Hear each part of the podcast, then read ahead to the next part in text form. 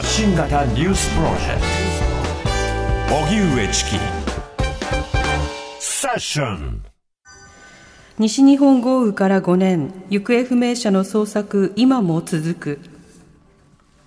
災害関連死を含め305人が亡くなった。西日本豪雨は今日最初の大雨特別警報が出てから5年となり広島県と岡山県の被災地では追悼式が営まれました。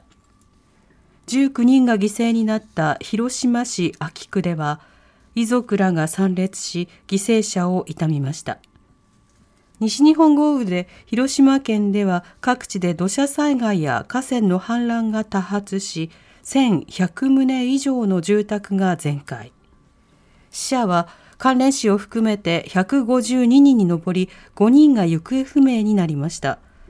警察が今も行方がわからない5人の手がかりを探して一斉捜索をしていますツイッター対抗のスレッズがサービス開始 Facebook や Instagram などの SNS を運営するアメリカの IT 大手メタはツイッターに対抗する新しい SNS スレッズの提供を日本時間の今朝開始しました。スレッズは日本時間今日午後11時の提供予定時間を前倒しし、今朝8時に始まり、マーク・ザッカーバーグ CEO によりますと、サービス提供開始後わずか4時間で500万人を突破したということです。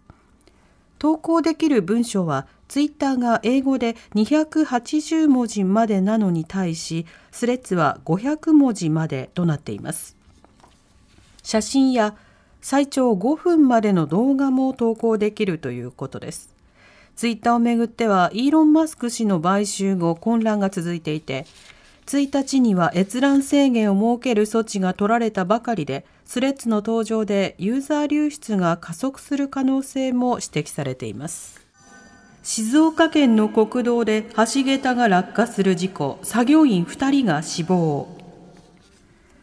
今日午前3時10分ごろ、静岡市清水区の国道1号バイパスの工事現場で橋桁が崩れた、怪我人がいると工事関係者の男性から消防に通報がありました。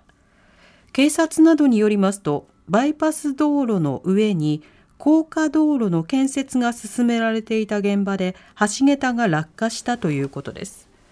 静岡国道事務所によりますと、橋桁は鉄製で長さ60メートルほど、重さはおよそ140トンだということです。この事故で作業員8人が巻き込まれ、2人が死亡し、6人が重軽傷を負っていて、今後、警察と国土交通省が事故が起きた原因を調べる方針です。アメリカの財務長官、中国訪問へ、緊張緩和なるか。アメリカのイエレン財務長官は5日、中国政府の高官と会談するため北京に向けて出発しました。アメリカと中国は重要物資の調達やハイテク技術の派遣をめぐる対立で緊張が高まっていて、どこまで緩和ができるか注目されています。現在、アメリカが中国に対する半導体など先端技術の輸出規制を強める一方、中国は3日、半導体の材料となる希少金属の関連製品について輸出規制をすると発表していて、アメリカへの対抗措置とみられています。アメリカは先端技術以外の分野では中国との経済関係を維持したい姿勢で、継続的に対話のできる関係を構築したい考えです。IAEA ザポリージャ原発に立ち入り調査へ。ロシアのプーチン政権によるウクライナ軍事侵攻 IAEA 国際原子力機関はロシア軍が占拠するウクライナ南部ザポリージャ原発に爆発物がないかについて立ち入り調査の実施を要請したと明らかにしましたザポリージャ原発についてはウクライナ側が3号機と4号機の屋根に爆発物のような物体が設置されたと指摘し、緊張が高まっています。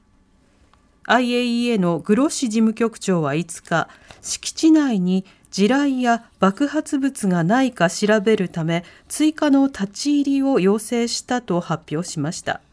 特に3号機と4号機の屋根そして冷却システムなどへの立ち入りは不可欠だと強調しています。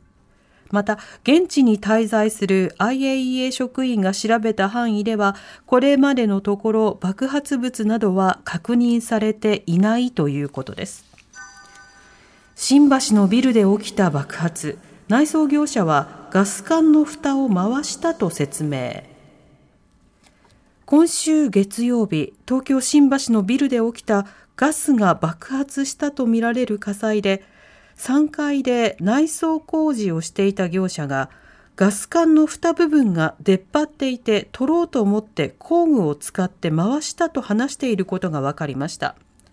捜査関係者への取材で分かったもので2階のバーの店長はタバコを吸おうとライターに火をつけた瞬間に爆発したと話していて警視庁はライターの火がガス管から漏れたガスに引火したとみて詳しく調べています。おしまいに株価と為替の動きです。今日の東京株式市場日経平均株価は昨日に比べ565円ほど安い。3万2773円2銭で取引を終えました。一方、東京外国為替市場、円相場午後4時現在、1ドル143円83銭から84銭で取引されています。荻上チキ